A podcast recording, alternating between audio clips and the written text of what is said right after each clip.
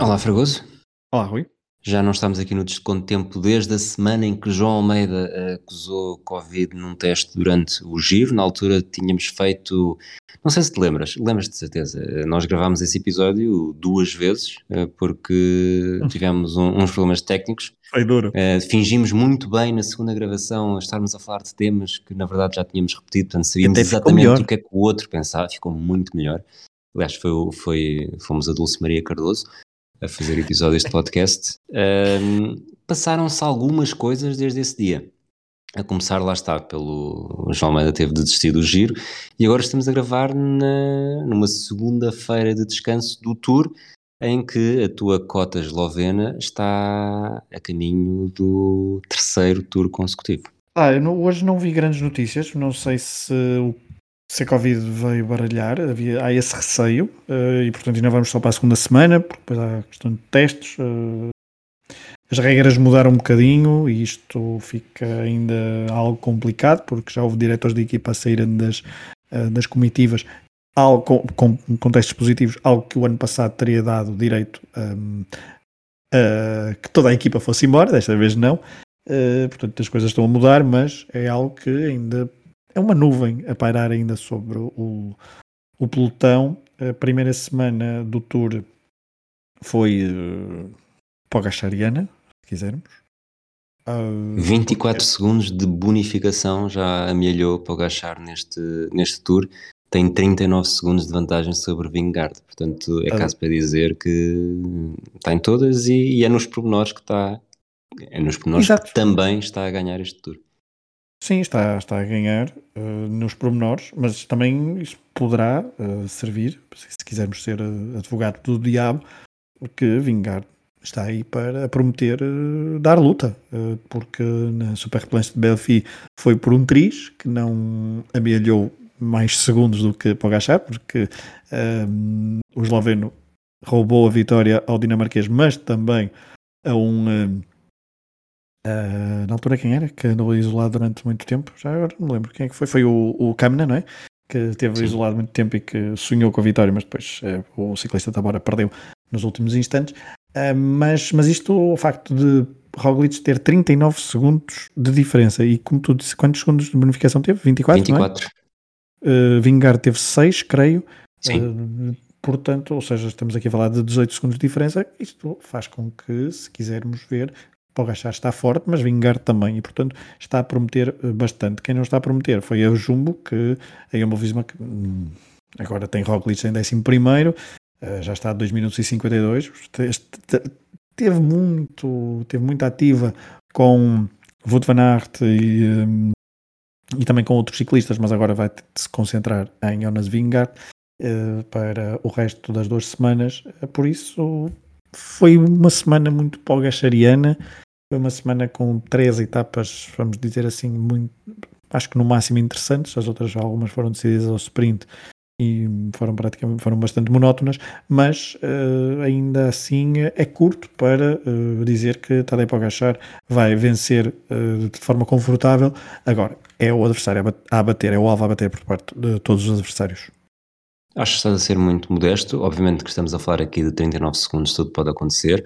Eh, Não acontecendo uma queda ou não acontecendo um caso positivo, eu acho que este tour eh, vai ser para o chato.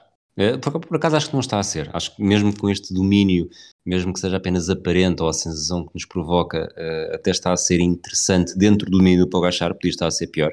Já tivemos, já tivemos provas clássicas este ano em que a vitória do Pogachar acabou por ser tão pré-anunciada com um ataque muito cedo e que, que tornou a coisa um bocadinho lá está, aborrecida eh, e este ano acho que não estamos não estamos ainda a esse ponto. Tu falaste na, naquela na primeira grande etapa eh, de montanha em que de facto o Pogacar vence mas eh, Vingard, como disse o dinamarquês até 20, ele só me passou a 20 metros da meta e até foi um, contra-ataque. Portanto eu diria que apesar de Pogacar continuar a vencer não nos está a tirar eh, todo o interesse deste Tour. De facto, Roglic ter ficado tão para trás, eh, também com, com azar metido ao barulho, eh, não ajuda, mas de alguma forma, para mim até é capaz de ser vantajoso para ficarmos claramente decididos sobre quem é que, quem é, que é a figura da Jumbo que está eh, a combater Pogacar. A pergunta que eu te faço é se na minha visão das coisas, não estou aqui a empurrar para, para combater o teu pessimismo, uh, Pogachar tem este tour garantido e será o terceiro, se aquilo que lhe falta mesmo é elevar o seu nome à categoria de, de inesquecível e vencer a, a subida ao Alpe d'Huez uh, ainda durante esta semana. Acho que isso não. Certamente que ele quer. Acho que já se percebeu que ele é um, é um, é um rapaz que gosta do, da simbologia. Uh, falava muitas vezes na Super Planche de Belfi ganhar com a camisola amarela. Ele já tinha a camisola amarela nesse dia, portanto, ele tem esse lado mais simbólico da coisa. Ganhar no Alpe d'Huez, certamente que está na lista dele. Agora, acho que para, para ser inesquecível, acho que podemos já, já começar a pensar: é, será que é possível vencer duas uh, grandes voltas no mesmo ano, ou pelo menos ou até as três voltas no mesmo ano? Acho muito complicado, mas. Um, dentro de algum tempo poderemos pensar, ou até mesmo se poderá uh, mudar um bocadinho a, forma de, de, pensar a sua carreira, porque se isto colecionar tours, uh, lá está, depois pode ser para o gajo chato, como tu disseste. Um, acho que ganhar no Alpe do E é um dos objetivos, mas não é, não é, não é aquilo que, uh, que o tornará mais ou menos inesquecível, porque o facto de ele já ter a, da forma como ele no pavê atacou um, e foi para a frente. A forma como ele, mesmo assim, mesmo ao, não foi ao sprint, mas houve uma etapa que tinha uma, uma, uma subida, mas ao, uma subida, mas não é aquelas etapas de montanha, e mesmo assim ao sprint foi mais forte do que os outros. Ou seja, ele, ele está a revelar-se um ciclista que está muito bem em clássicas, seja em clássicas com um piso mais desfavorável ou menos favorável, ou mais favorável, está, é, é de alta, na alta montanha também dá-se muito bem, no contrarrelógio se o contrarrelógio tem uh, um tempo, tem uma, um, um, percurso maior e não é aqueles pros iniciais, ele também tem muitas hipóteses de, de, o vencer.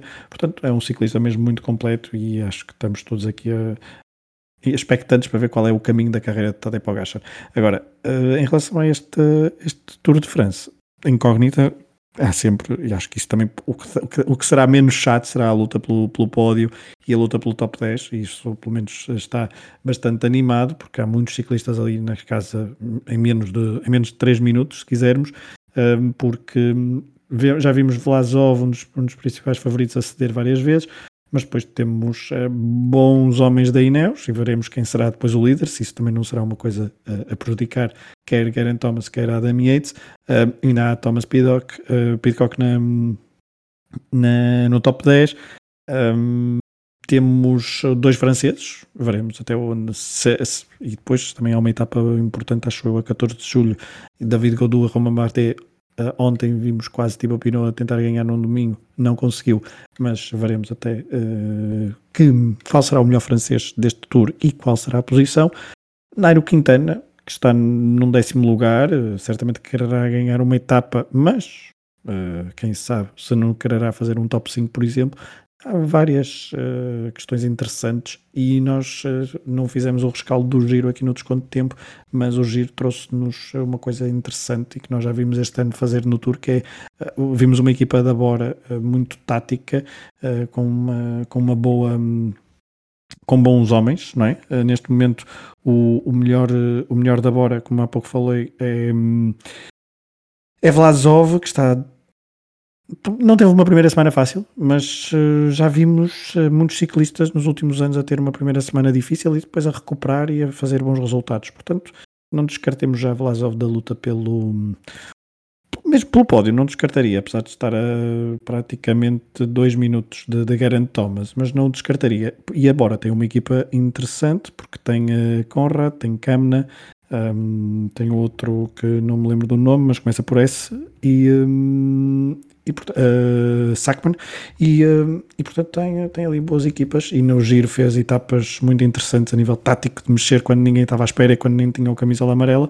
E isso depois no final trouxe dividendos porque Jay Hindley venceu uh, o Giro de Itália à frente de Richard Carapaz da Ineos, que era a equipa uh, favorita, e aqui veremos até que papel é que quer a Jumbo, quer a Ineos, quer uh, a própria Bora tem a, a, desempenhar no Tour, isto porque a Emirates, que muitas vezes é atacada porque Pogacar não tem equipa, não tem equipa, não tem equipa, mas a verdade é que nestes últimos dias de Tour de France tem dado boas mostras e tem ajudado Pogacar a limpar ou pelo menos a controlar toda a etapa. Há aqui uma coisa que eu já disse o ano passado e houve gente que, que me respondeu, pois sim, o Pogachar é que, um bocadinho do como é que eu era capaz de estar a dizer aquilo, tendo em conta que o Pogachar uh, andava a fazer o que fazia. Isto foi depois dos Jogos Olímpicos, depois do Wout van Aert ter sido medalha de prata na prova de estrada e de, no Tour, ter vencido uh, na chegada nos Campos Elíseos, uma, uma etapa de contrarrelógio e uma etapa que envolvia uh, a subida ao Mont Ventoux.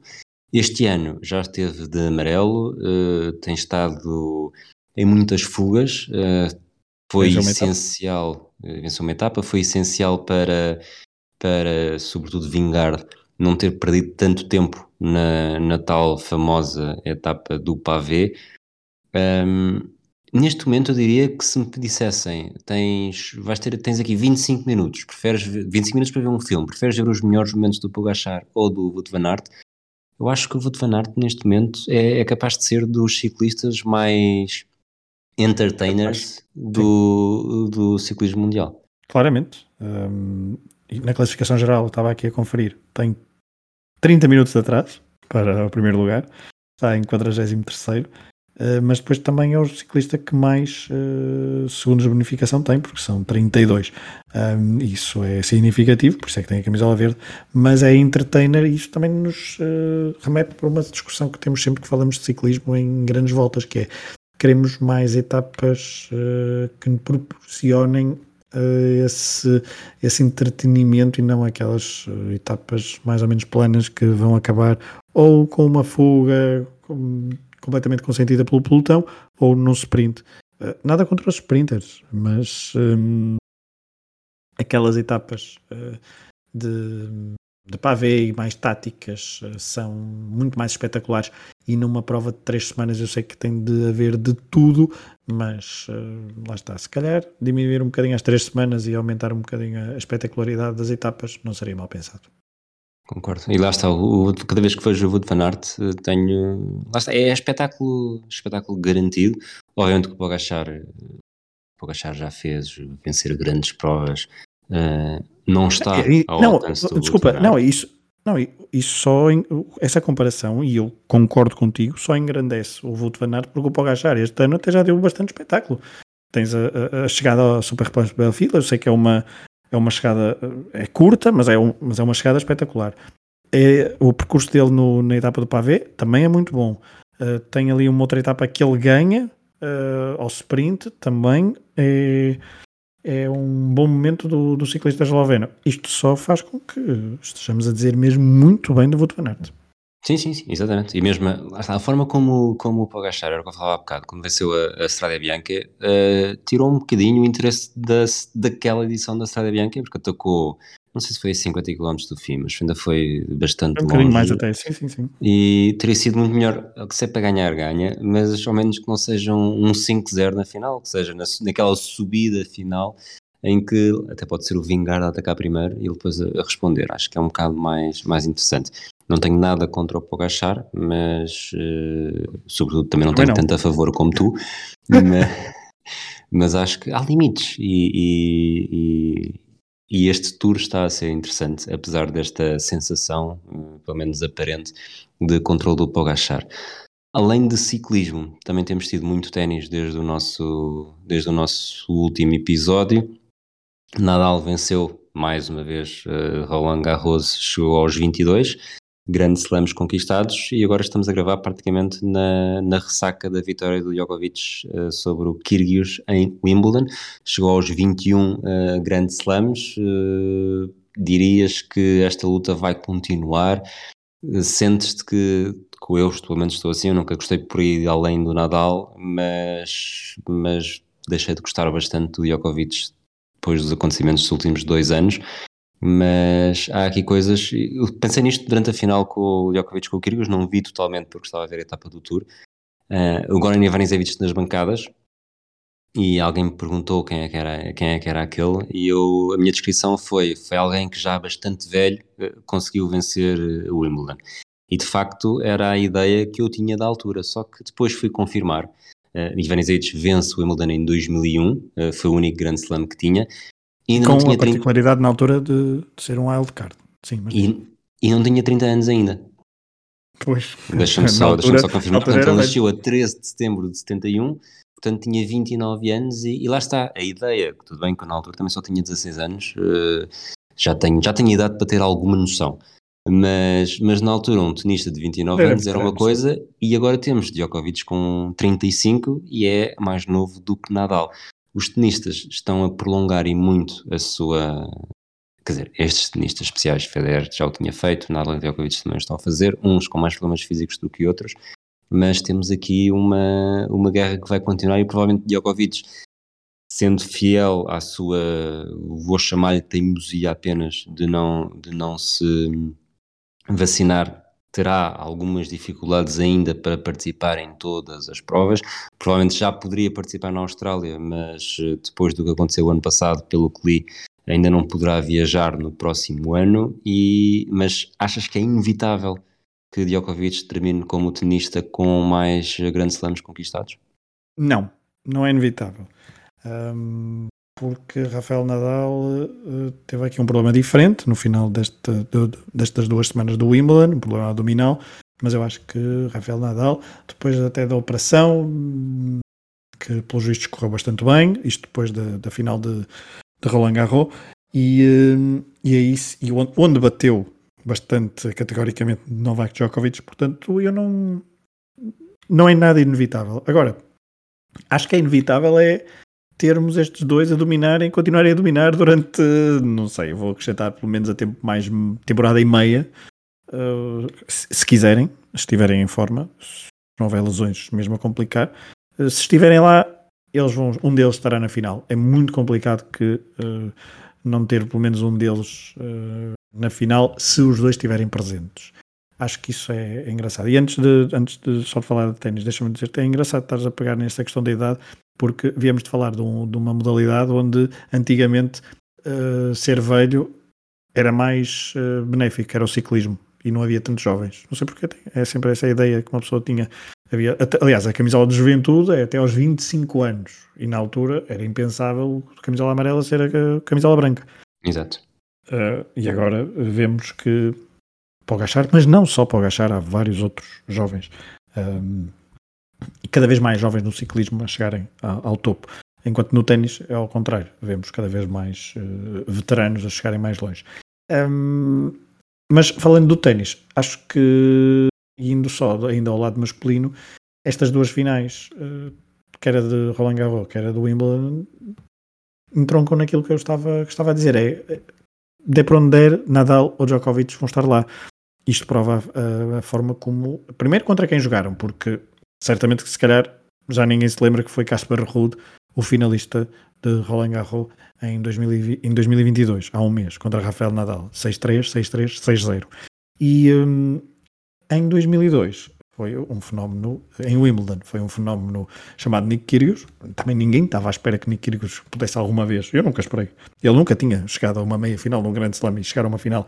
A verdade é que ele também nunca jogou nenhuma meia final num grande slam, eh, porque uhum. uh, continua sem vencer, não é? Continua sem vencer, continua sem jogar, inclusivamente.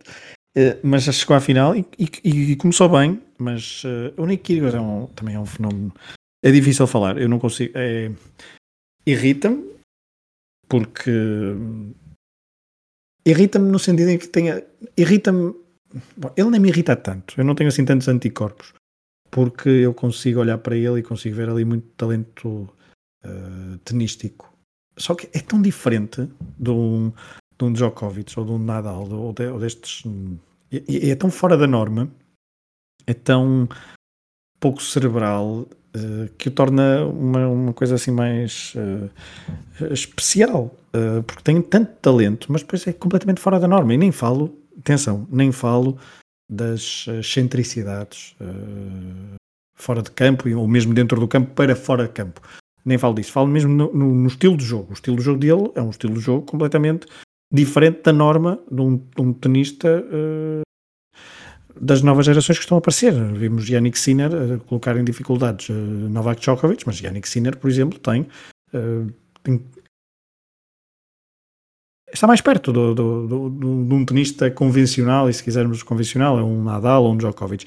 Nick Kyrgios não, Nick Kyrgios joga muitas vezes parado, joga no, tem os apoios completamente diferentes, não é um não é uma besta física, se quisermos, claro que tem um, um, um serviço que o ajuda em muitas, em muitas situações e que depois se adequa muito a, a, à superfície da, da relva, como é o Wimbledon, mas tem, tem um toque de bola de vez em quando absolutamente fenomenal e faz coisas do arco da velha e, e arrisca segundos serviços como se calhar mais ninguém arrisca segundos serviços.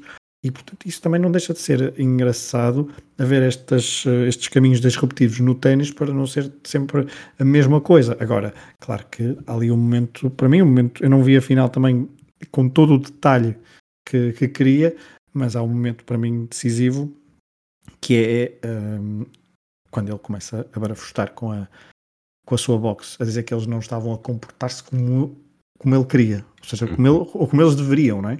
Uh, há um 4, está 4-4, Nick Kyrgios está a servir, está 40-0 e Djokovic vai ganhar esse jogo e faz o, e faz o break. E depois serve uh, para, para fechar o, o, o, terceiro serviço e fazer o 2-1 mesmo assim depois recompôs e conseguiu levar o, o, o, quarto set a tie break, onde depois também entrou mal, mas eh, dizer, com 40 a 0 depois eh, eh, foi ali durante, durante 5 ou 10 minutos a protestar contra uh, os seus próprios, os seus próprios staff que não estavam a apoiar da forma como deveriam, quer dizer, uma coisa mesmo surreal. Agora, uh, eu é pena ser quem é, porque Hughes também é um, é um palerma. Agora, uh, gosto de ver aqueles aquele estilo de jogo, porque é disruptivo, é, dá coisas novas e não, e não torna o desporto tão standardizado.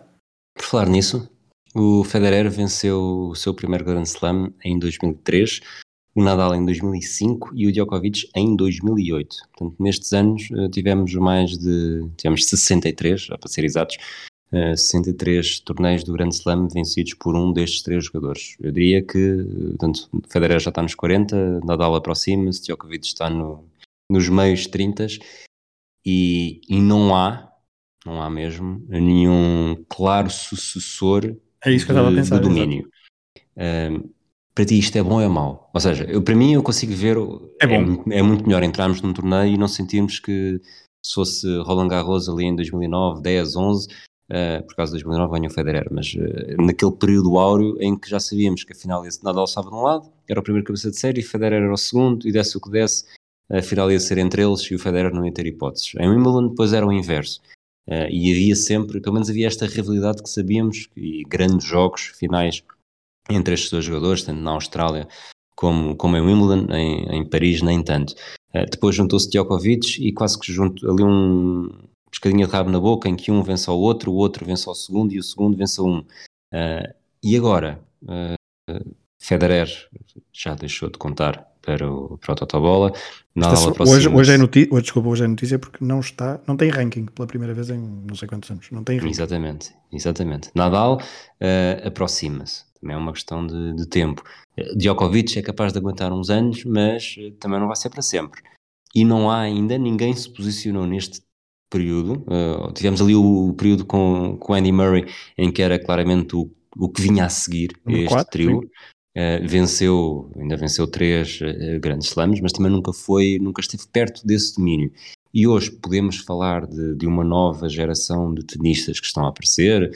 em Espanha, lá está Carlos Alcaraz, assume-se muito como, como o sucessor de Nadal, mas é um sucessor de Nadal que é o melhor tenista espanhol e até pode ter algumas semelhanças uh, se calhar até mais físicas do que, do que de jogo, mas não há ninguém. É sinal de que o ténis está, vai passar um período mais, mais negro no sentido de não haver nenhum grande talento ao nível destes três. Pelo contrário, é mais um sinal que realmente vivemos numa era uh, fantástica em que conseguimos ter três tenistas que foram melhores do que qualquer um outro até então. Eh, qual é a tua visão sobre isto? Não é fácil, porque nós parece que já não nos lembramos como é que era o ténis antes, antes de Nadal Federer, não é? Parece que já não, já não sabemos como é que era um, o lado masculino do, dos torneios. Uh, porque mesmo quando era o período de Pete Sampras e de, de Agassi, se quisermos, no final da década de 90, início do, do milénio, houve sempre ali ao, um ou dois uh, tenistas a, a dominar, pelo menos a quebrar e a dar uma sensação de alguma pequena hegemonia, seja Hewitt, seja Safin, seja Gustavo Kurden. Um, mas nessa altura acho que era, já não me lembro se era o ATP ou o WTA, que tinha uma, um slogan que era New Balls Please, um, para incentivar mais uh, a chegada de novos talentos. Aqui, em relação aos novos talentos, eu acho divertido entrar num. Claro que é assim, Rafael Nadal e Djokovic e Federer no seu auge davam sempre bons jogos, pelo menos iam ter, íamos ter sempre finais ou meias finais uh, espetaculares. Mas uh, acho que está, acho que precisamos, ou precisamos enquanto adeptos, de ter alguma imprevisibilidade do lado masculino, tal como temos do lado feminino, uh, e que isso poderá, é verdade, ser prejudicial, porque Achas que vamos voltar a ter tenistas com muito mais, muito mais especialistas em superfícies? Pois, uh... é, isso, é, é, isso que eu estava. Olha, basta ver o que é que, o que aconteceu aqui no. Se virmos os, oito, os quartos de final, os, os oito últimos, os oito melhores em Wimbledon, uh, David Goffin, Cameron Norrie, Christian Garin, Kyrgios, Taylor Fritz, Jack Sinner, não, não, não, é um, não há um de Tsitsipas, uh, sei lá, e quem é o outro? O Alcaraz também não está aqui. Uh, e havia quem é o outro para além do Tsitsipas que também costuma estar sempre aqui, mas que também falhou, já não me lembro. Um, Medvedev? O Medvedev, exato, o Medvedev não estava, mas foi por outras razões, obviamente. Uh, que é aquele que está mais perto de, de, de ser o, o próximo dominador, embora acho eu, não tenha condições para ser dominador como estes três. Portanto, poderemos, ter, poderemos ter mais especialistas em determinados torneios e essa imprevisibilidade poderá dar de, de novos vencedores de grandes slams ou mais vencedores de grandes slams num, num espaço de tempo. Uh, mas digo-te que a tendência poderá ser 2, 3, 4 anos após as retiradas de Djokovic e Nadal e Federer em definitivo e uh, ter ali um período mais imprevisível, mas depois uh, voltar a ter voltarmos a ter um ou dois ou três uh, tenistas que dominem de forma mais consistente o circuito masculino.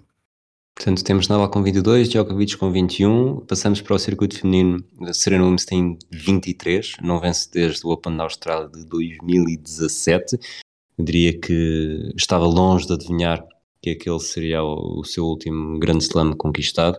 Desde então, portanto, desde 2017 eh, na Austrália, já tivemos Helena Ostapenko, Sloane Stevens, Caroline Wozniacki, hum. Simona Alep, Naomi Osaka, Ashley Barty, Bianca Andreescu, Sofia Kenin, Iga Swiatek, Bárbara Krejcikova, Emma Raducanu e agora Helena Rybakina a vencer uh, grandes slams. eu diria que acaba por ser aquilo que nos espera nos próximos anos no circuito masculino.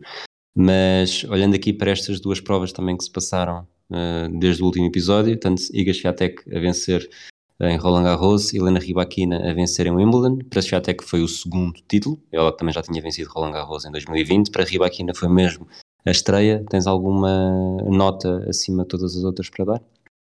Acho que Ons Jabeur esteve perto de fazer, de fazer história, a tunisina, não é? mas e, que tem um ténis mais espetacular uh, do que Ribaquina, que é mais uh, cerebral.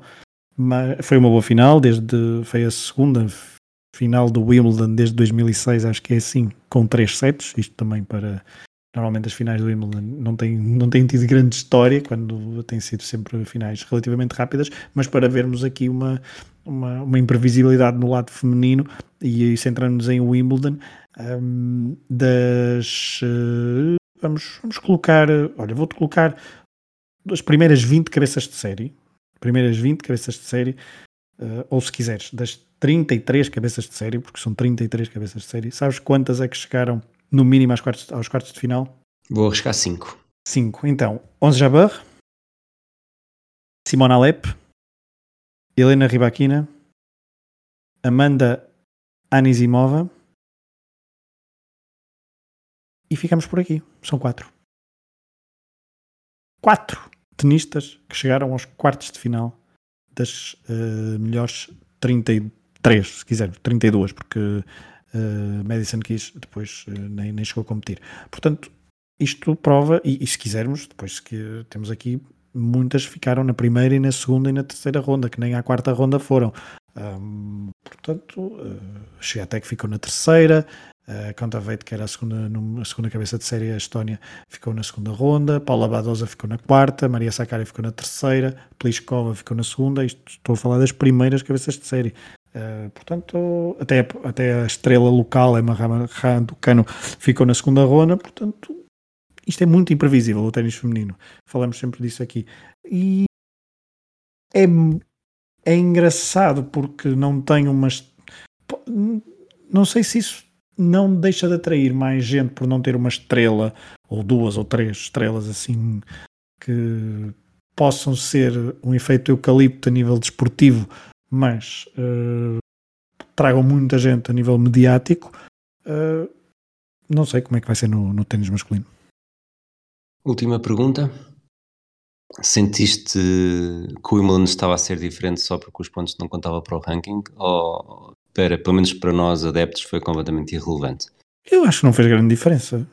Achas? Quer dizer, pode ter havido desistências. Essa, essa, essa decisão não.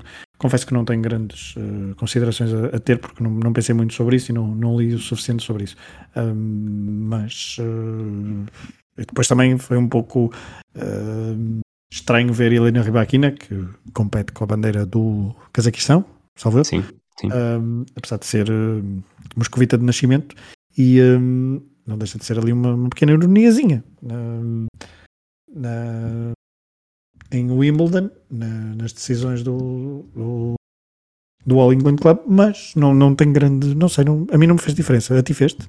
Nenhuma, eu também não vi, não, não vi muito, até porque okay. ultimamente tenho estado numa casa sem Sport TV. Volto, vejo às vezes através do telemóvel, mas não, não vi grande coisa do Wimbledon mas parece-me que há torneios, lá está. O, Austrália e Estados Unidos não diria, mas eh, Roland Garros e Wimbledon são bastante maiores do que qualquer outra coisa e, e para os tenistas uh, continuará a ser a ter aquele gostinho especial e provavelmente qualquer um deles prefere vencer um destes torneios ou fazer o melhor resultado da sua carreira nestes torneios do que conseguir alcançar o máximo do ranking na carreira, sobretudo se for uh, por acaso não sei, preferias ser número 1 um do ranking ou ter um grande slam na carreira? Grande slam. Ok. Pois, é. Sim, uh, sim, sim, sim, sim. Até porque basta ver o que é que há uns anos se falava sobre tenistas sobre uh, Caroline Wozniacki, Wozniacki que durante, foi, acho que, não sei se falou mais tempo uh, sobre isso, porque passou muitos, muitos meses ou semanas no, no número 1 um e não conseguia vencer nenhum grande slam, mas ela depois conseguiu um, não foi? Conseguiu sim, porque pelo menos há bocado disse esse nome, uh, portanto sim, venceu já bastante sim, tarde, sim, sim, mas venceu. A uh, Kurnikova, não sei se chegou a ser, qual é que foi o máximo de... Não, não, essa não, foi nem top 5. Foi o número 1, uh, 22 de novembro de novembro, ah não, desculpa, desculpa, isto é de pares. Uh, foi número 8 em 20 de novembro de 2000. Mas lá está, também tinha muito Exato, essa... Top 5, sim. As pessoas querem resultados, as pessoas preferem resultados do que, do que rankings que muitas vezes nem sequer concordam muito pela forma como são feitos. Pois, e tem aquelas. Uh, é, os rankings do ténis são, são muito tramados. Um, e, um, e, e, desvirtuam um pouco uh, o real valor do, dos tenistas uh, e das tenistas, porque nós vemos que Djokovic agora é o número 7, não é? O número 8 do, do mundo não é, não é isso que, que o seu ténis, o seu nível de ténis nos, eh, nos diz. Mas, mas pronto, são as regras, por isso é que eu preferia ser e vencer um, um grande slam. E já agora, qual é que preferias vencer? Roland Garros ou Wimbledon? Roland Garros. Hum, ok, eu fico-me por Wimbledon. E com isto ficamos por aqui. uh, esperamos que o próximo episódio. Não, agora, pelo menos na próxima semana, também devemos gravar. Uh... No final do tour, daqui a 15 dias. Vais gravar com quem? Fica a surpresa no pois, ar. É isso. É que, é que para a próxima semana vais gravar com quem? Fica a surpresa no ar. Arranjamos, temos de arranjar alternativas. Um abraço, Fragoso. Um abraço a todos aqueles que nos ouvem. Até à próxima. Até à próxima, um abraço.